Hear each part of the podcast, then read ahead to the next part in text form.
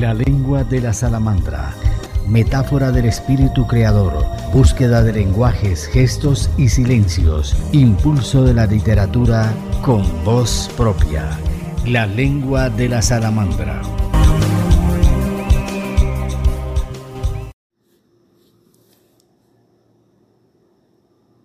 Nuestro invitado a este programa es el escritor, editor, gestor cultural Aarón Parodi Quiroga, irremediablemente soñador de Fonseca, municipio ubicado en el departamento de La Guajira, entre la Sierra Nevada de Santa Marta y la serranía del Perijá.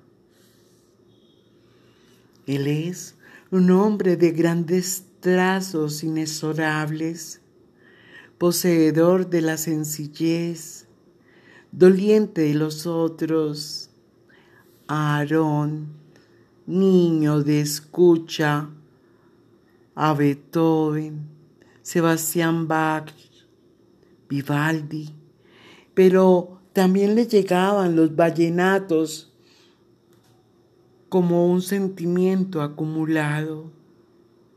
La música se quedó en él. Es el placer de un sentir desconocido. Es la añoranza de la belleza, del ritmo, de compases que llegan al alma. Nos habla de la máquina de escribir Brother, donde su padre se sentaba a escribir. Imagen que sacó de sus recuerdos y lo silvanó con los programas en la emisora que le dejaron esa marca cultural y literaria. se le juntan las horas en una sola, en esas madrugadas frías donde parece hablar desde el fondo del tiempo. Allí publica con disciplina poemas, cuentos, historias que publica en el blog de papel y lápiz Casa Editorial, visibilizando a escritores, poetas, y entrega sus palabras que nos abrazan y nos sostienen. Puedo certificar que el libro Diosa del Verbo, mi libro, es un pequeño cielo de palabras abiertas por el cual se asoman las estrellas y fue editado por esa casa excelente y en cada página que paso solo se puede sentir la piel de una madre que me devuelve la voz a los poemas. Y hoy tenemos el orgullo de tenerlo en la lengua de la salamandra.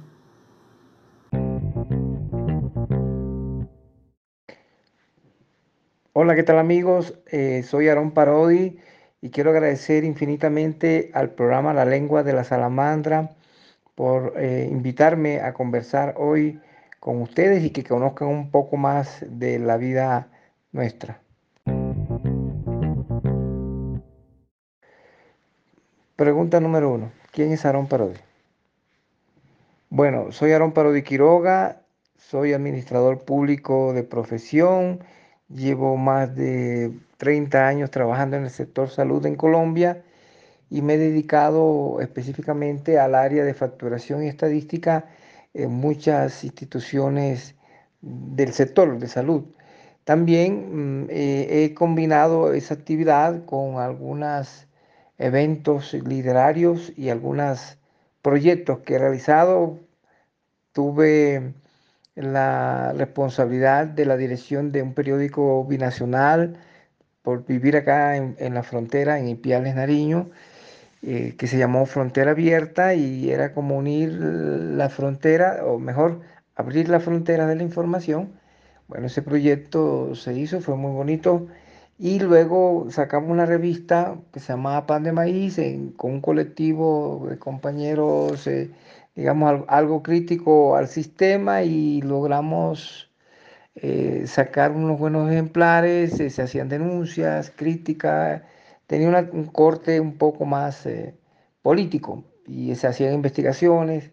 Era un grupo muy bueno y bueno, la revista se acabó y he participado en muchos otros eventos y ahora estamos al frente de este proyecto que se llama Papel y Lápiz Casa Editorial.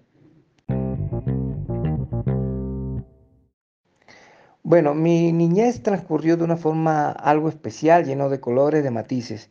En el seno del hogar eh, solo se escuchaba música clásica, Chopin, Mozart, Schubert. Mi papá es músico clásico, periodista, es escritor.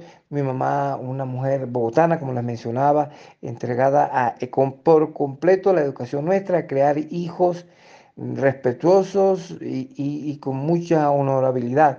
Ese fue el trabajo de mi mamá. Y ese hogar lleno de, toda esa literatura, eh, siempre había libros, había periódicos, mi papá tenía periódicos, trabajaba en emisoras locales.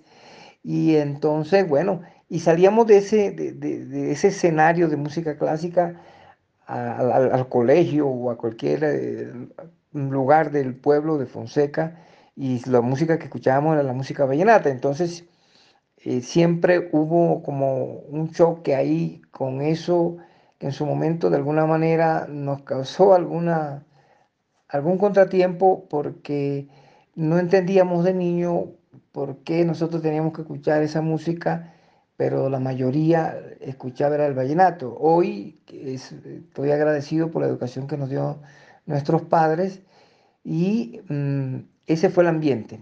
Entonces, un ambiente de música clásica en la casa y por fuera la música vallenata, o como dice mi papá, música popular. Y entonces eh, eso fue, digamos, un ingrediente importante eh, en mi vida en la niñez. Pero también mi papá era periodista y siempre estaba escribiendo en, su, en una máquina Brother que tenía. Y mm, siempre lo vimos escribiendo, hojas, estaba en las emisoras, tenía un periódico. Entonces, eso ayudó y traía libros y LPs de las emisoras. Entonces siempre vimos ese ambiente de, cultura en la casa y, eso ayudó, creo yo, hoy a, a, decidir que la literatura es una, una medida muy especial para tener una sociedad mucho más justa, mucho más ilustrada. Entonces ese fue el escenario donde se desarrolló mi niñez un niño normal, un poco tal vez retraído.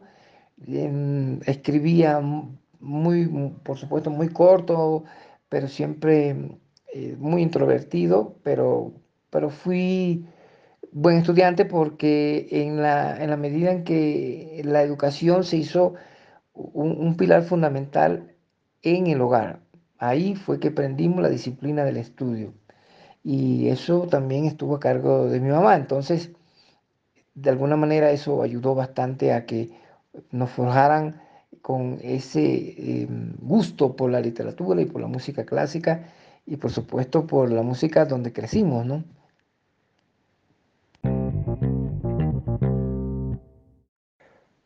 La tercera pregunta.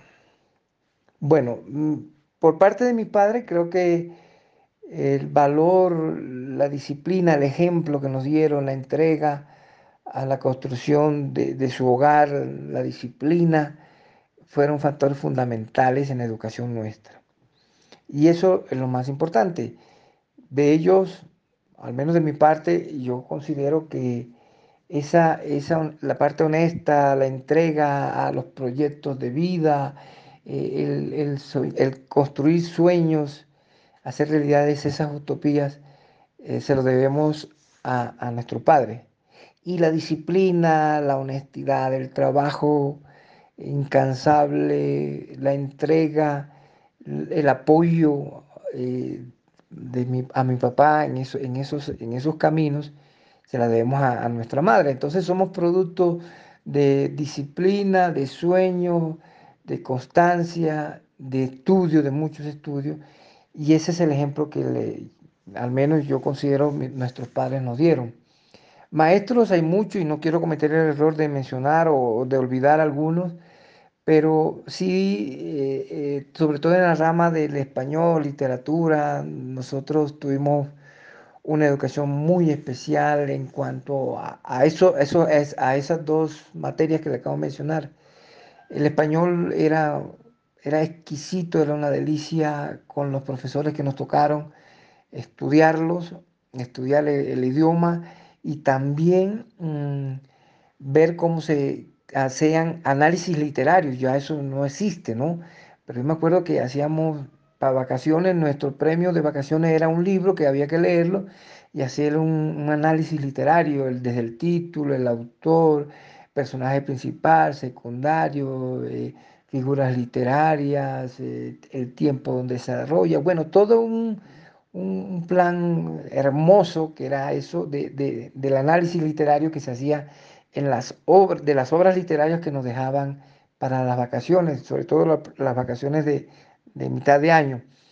Eso se ha perdido, yo, yo creo que eso no, no existe todo. ahora, ya han cambiado, por supuesto, han cambiado muchas cosas, pero eso me ayudó mucho a, a, a, a sembrar la inquietud por la lectura. ¿no? De hecho, la pérdida de mi vista ha sido porque yo, eh, por mi forma de ser introvertido, me, me escondía, por decirlo de alguna manera, en la lectura. Entonces eso fue lo que pasó. Los profesores me marcaron mucho, eh, hicimos teatro, hicimos cosas más importantes. Y también debo reconocer en mi padre, sobre todo, la, la, lo que debe hacer uno ante la, ante la injusticia, sea propia o sea ajena.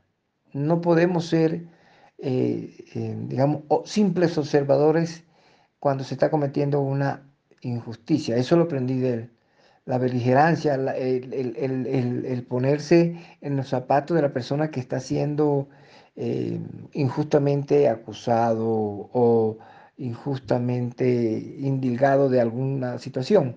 Entonces, ese factor de alguna manera me llevó a tomar las banderas de, la, de un estado de revolución y de cambio, de transformación, de que todo lo que nos dicen no es cierto. Entonces, creo que el primer, el primer, eh, la primera semillita que me sembraron acerca de la resistencia y el, el entender que estamos aquí para apoyarnos entre nosotros y luchar contra la injusticia lo encontré en mis padres.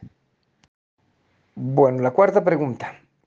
Bueno, eh, como nací en un hogar que medio especial, en donde las injusticias no podían ser paisajes, sino que teníamos que hacer algo, bueno, ese fue mi, mi primer paso. Eh, en el colegio eh, formamos algunos grupos, estuvimos eh, activamente, no, no, no fui el organizador, pero activamente en un proceso que llevó a la salida del rector, tengo que reconocerlo, no fui el organizador, pero participaba en esas actividades, en las asambleas estudiantiles.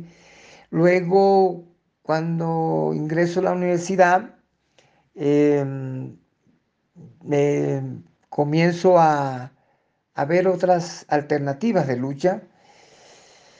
Y eso me, me tuvo bastantes problemas. La, la, entro, estoy en la universidad y comienzo a participar en marchas mucho más grandes, mucha, de mucho más riesgo, de confrontaciones con las Fuerzas Armadas, de, de enfrentar desapariciones, ya de andar escondidos. Y eso me trajo bastantes problemas, persecuciones y, nos tocó salir de Bogotá, nos tocó mi hermano y a mí. Y nos fuimos para Barranquilla. Barranquilla, allá eh, comencé a estudiar en la Universidad Libre, mi hermano en la Universidad Simón Bolívar. Yo no, no terminé también por ese espíritu rebelde, tuve algunos problemas y la situación se me estaba complicando, entonces eh, mis padres dieron, se dieron cuenta que había una oportunidad de ir a estudiar a Ecuador, en esa época era muy barato, y llegué a Ecuador, por eso conozco estas tierras. Antes no había giro internacional, estoy hablando ya de historia patria, pero no había giros internacionales para, para la manutención nuestra ya, y nos tocaba venir hasta la frontera, que es, que es Ipiales. Y ahí en una de esas venidas a cobrar giro, eh, bueno, me quedé, tuve mis, mis dos hijos, mis dos hijas, y aquí estoy desde esa época ahora eh, hasta la fecha y, por eso conocí Ipiales y todo Nariño, una tierra hermosísima que me ha dado todo lo que soy, a quien le agradezco, adoro por supuesto mi pueblo Fonseca, pero Ipiales eh, es la ciudad que me ha dado la oportunidad de desarrollar lo que yo quiero ser, de mm, la parte literaria, la parte política. Eh, y bueno, estoy muy agradecido con, con estas hermosas tierras que invito a visitarlas, no importa el frío, pero aquí hay gente muy, muy, muy linda, muy especial. Así que fue la forma de llegar a conocer Ipiales.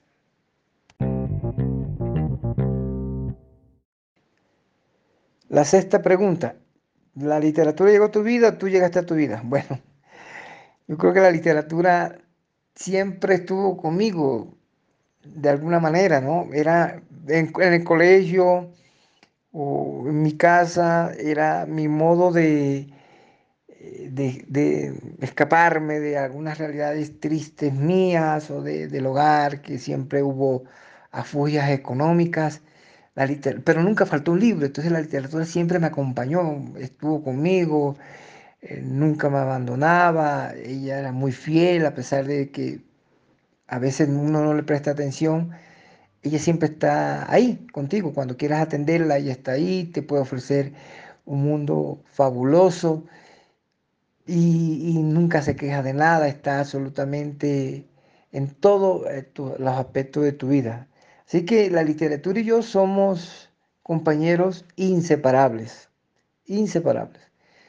Y en qué momento llegó o, cómo llegó a mi vida, creo que el hogar es un, es un buen momento para que a los niños comiencen a amar los libros como una medida de, apertura, de conocimientos, como una medida de, crear un, un, pensamiento más crítico, porque el colegio ya no hace eso.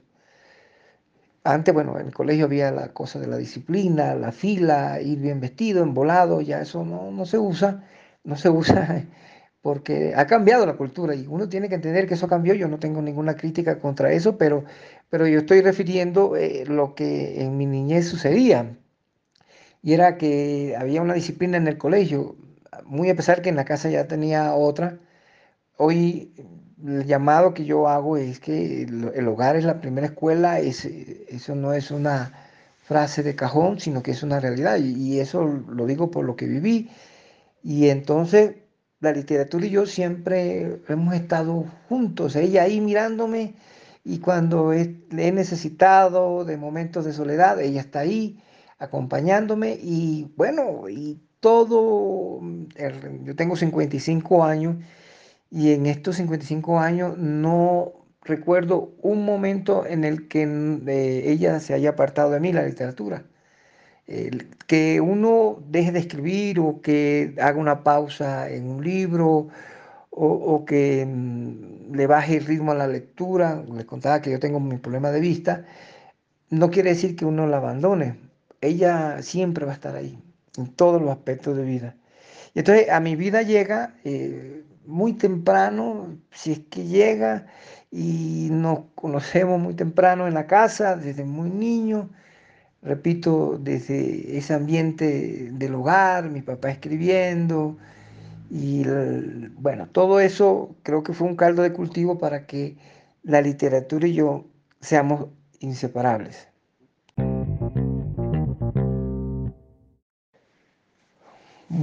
Pregunta número 7. Papel y lápiz.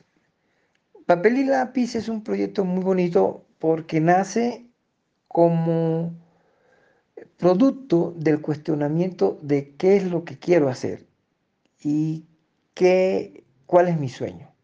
Entonces, a mí me gusta escribir y me gusta leer, esas son mis dos pasiones. Bueno, escribir no lo hago muy bien, pero, eh, mm, pero ahí voy intentándolo, pero eso me gusta. No sé cómo salga, pero a mí me gusta escribir y leo siempre algo, ah, siempre estoy leyendo. Entonces, esas dos cosas, ¿cómo se podían combinar? Bueno, la única forma es hacer una, una editorial. Comenzamos eh, creando una página mm, y mm, sabía que mis hijas escribían poemas, entonces comenzamos a subir nuestros escritos, con muchos errores, por supuesto, pero comenzamos a hacer como un asunto de familia. Y bueno, hay que buscar un mecanismo en que uno pueda escribir sin ser eh, víctima de los grandes críticos de literatura y que uno escriba lo que quiera, cuando quiera, como quiera, del tema que quiera, de la extensión que le dé la gana y que no muera en el intento. Y eso hice. Creamos papel y lápiz. Ese, ese nombre eh, fue el que se adoptó como parte de la empresa que montamos para un periódico que fundé aquí en, en Ipiales que se llamó Frontera Abierta. Y entonces el, concepto era la editorial Papel y Lápiz que tenía el periódico Frontera Abierta.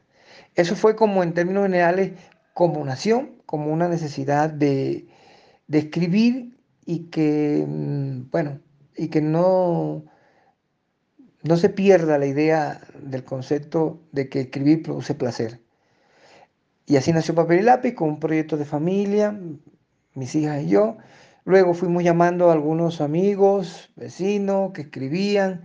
Me acordé del profesor que escribía, lo llamé, profe, tiene, o, primo, venga, deme un amigo, deme un escrito para colgarlo en nuestra página y así comenzamos. Hoy en la página tenemos 180 escritores de América y de Europa.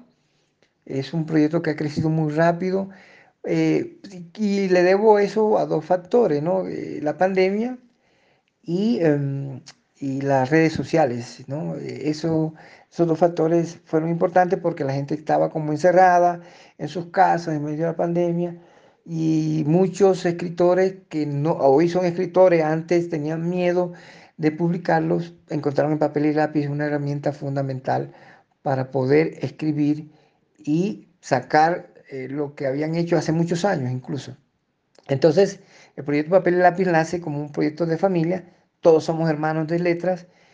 Y, bueno, y, publicar y tener tantos escritores de tantas partes fue gracias a, tengo que decirlo, en medio de, del, encerramiento que tuvimos, eh, el que tuvo el mundo y las redes sociales, nos fuimos ahí como conectando con, el proyecto de papel y lápiz. Así nace la idea y el propósito es Mm, evidenciar a esos escritores emergentes, es decir, aquellos escritores, aquellas personas que escriben, que lo hacen muy bien, pero no han tenido la oportunidad de publicar en las editoriales tradicionales, que yo llamo tradicionales, y que, bueno, aquí hay un espacio para que lo hagan. Así es el concepto y el propósito de papel y lápiz. La pregunta 8. La editorial Mm, tiene dos años, ya les conté, nació en medio de la pandemia o un poquito antes de la pandemia, pero como un acto de rebeldía ante las editoriales que se enriquecen con los escritos ajenos y el escritor sigue siendo pobre. Entonces había que hacer algo con eso. Creamos papel y lápiz, una editorial, primero online, luego creamos la imprenta, ya tenemos, imprimimos libros y colgamos la, tienda. Ese ha sido el proceso en dos años. Tenemos 22 títulos eh, ya en nuestro catálogo de escritores europeos y de americanos, México, Argentina, Colombia, Italia, España, Grecia, bueno, de todo lado. Y este, estos 22 títulos son muy buenos porque la mayoría fueron publicados son de escritores europeos que han creído en, este proyecto y también de algunos escritores eh, colombianos. En el caso de Colombia tenemos el compañero Ignacio Rosero, la compañera Ángela Penagos, el compañero mm, Javier Quiñones Quiroz. Bueno, y hay muchos escritores que nos han creído en este proyecto en Colombia y en, y en Europa eh, está la compañera Elizabeth Abagui, y está um, Miquela Sanarella de Grecia, Sofía Escleidia. Bueno, de todo lado hay, y estos 21 títulos es el producto de una disciplina, de una entrega, que hoy podemos decir es un récord porque muchas editoriales no tienen en tan poco tiempo tantos títulos publicados. Nuestro catálogo es muy grande vamos y seguimos creciendo. Tenemos otros libros que imprimir para, para este, este periodo. Mm, bueno, aquí voy a decir algo que va a sonar muy, muy digamos, muy individualista, pero la editorial me ha dado la posibilidad de, rescatar a esos escritores, mm, desde señoras que están dedicadas a su hogar, hoy son escritoras dedicadas a la escritura, hasta aquellos amigos, compañeros y familiares que tenían sus escritos engavetados hoy lo publican y ya tienen su libro. Entonces, todos los libros son, son especiales para mí. Cada libro es un hijo literario que uno tiene, porque le ha dedicado tiempo, esfuerzo, dedicación. Y sin duda, el libro que, que de alguna manera me, me, estremece bastante porque conozco la historia de los escritos es El Callejón de, de mi hermano Jorge Parodi, porque esas historias que cuenta eh, las vivimos de, la infancia, ¿no? Entonces, e, eso hace que de alguna manera ese libro eh, tenga, me mueva bastante las fibras porque es mi hermano, porque conozco la historia donde, se desarrolló el contexto de, esos, de esos cuentos que hay ahí. Y obviamente el rescatar a mi hermano de su labor, eh, digamos, jurídica, de consultor jurídico a, escribirlo, que es una de mis satisfacciones que tengo dentro de la editorial, pero todos los libros en especial, todos los libros, todos los libros son especiales para mí porque se les dedica esfuerzo, trabajo, dedicación para ponerlos en circulación.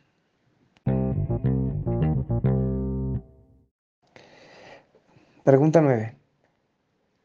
Quiero agradecer al programa La Lengua de la Salamandra por darme esta oportunidad de compartir mis experiencias, que lejos de que sea un ejemplo o un mensaje para algunos, simplemente es compartir lo que considero que ha sido este bonito proyecto de papel y lápiz y la vida de uno. Entonces yo comparto eso en, la pregunta del mensaje que debo darle a los oyentes Simplemente decir que se puede hacer realidad los sueños. Que lo haga temprano, que no espere a que tenga una estabilidad laboral, una casa, un carro, una beca, sino que lo haga ya, comience a trabajarlo desde ya. Que emprender no es fácil, que debe estar preparado para el sufrimiento, para los fracasos, las caídas, pero si tiene el absoluto convencimiento de lo que hace, no dude en levantarse, sacudirse y seguir caminando, seguir luchando.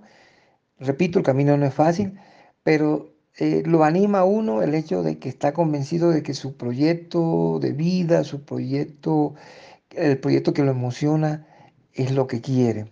Así que lo único que puede decir es que comience temprano, prepárese mucho, estudie, lea, consulte, pregunte, indague a los que ya pasaron por ese camino, prepárese, eh, vea los pros, los contras y comience a construir su sueño ahora no esperar a que tenga 50, 60 años o que tenga una pensión. Eso no va a ocurrir, al menos en Colombia eso no, no ocurre. No va a haber una tranquilidad financiera, no va a haber una tranquilidad de los servicios públicos, no va a haber una tranquilidad de los hijos con las universidades. Eso está ahí y usted tiene que aprender a vivir con ello.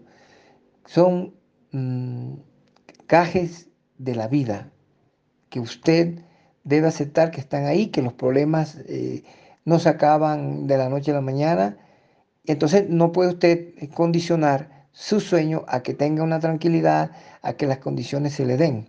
No, hay que arrancar como estamos, con lo que tenemos.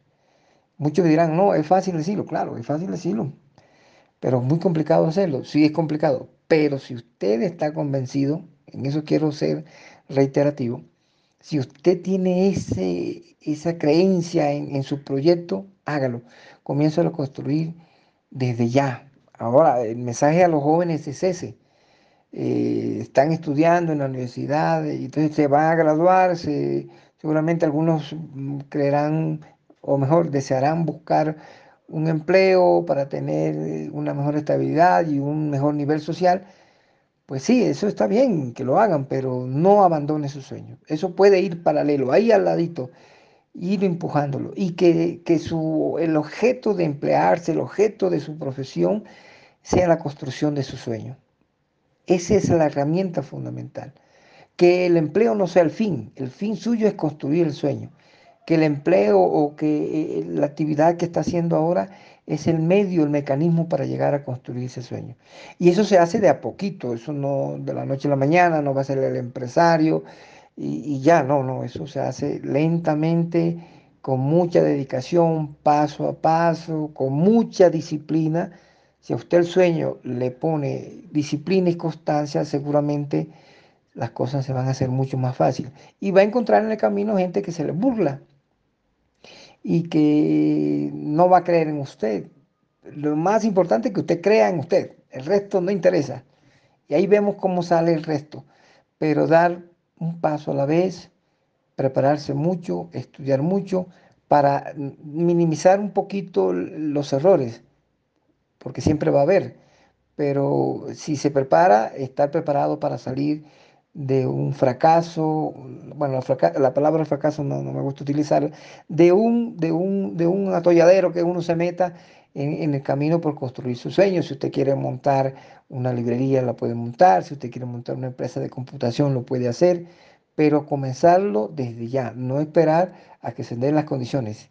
Quiero decirle esto, las condiciones nunca se van a dar. Nunca va a haber una condición para comenzar a construir su sueño. Pero si usted lo comienza poquito a poco, con constancia, sin olvidarse del objetivo que tiene, seguramente la vida le va a ser mucho, mucho más fácil ese camino. Mil gracias a la lengua de la salamandra, un abrazo a todos y espero que hayan disfrutado un poco de esta charlita que tuvimos, de esta conversación y, y papel y lápiz siempre está eh, con las puertas abiertas a atenderlos a todos. Un abrazo y que estén muy bien.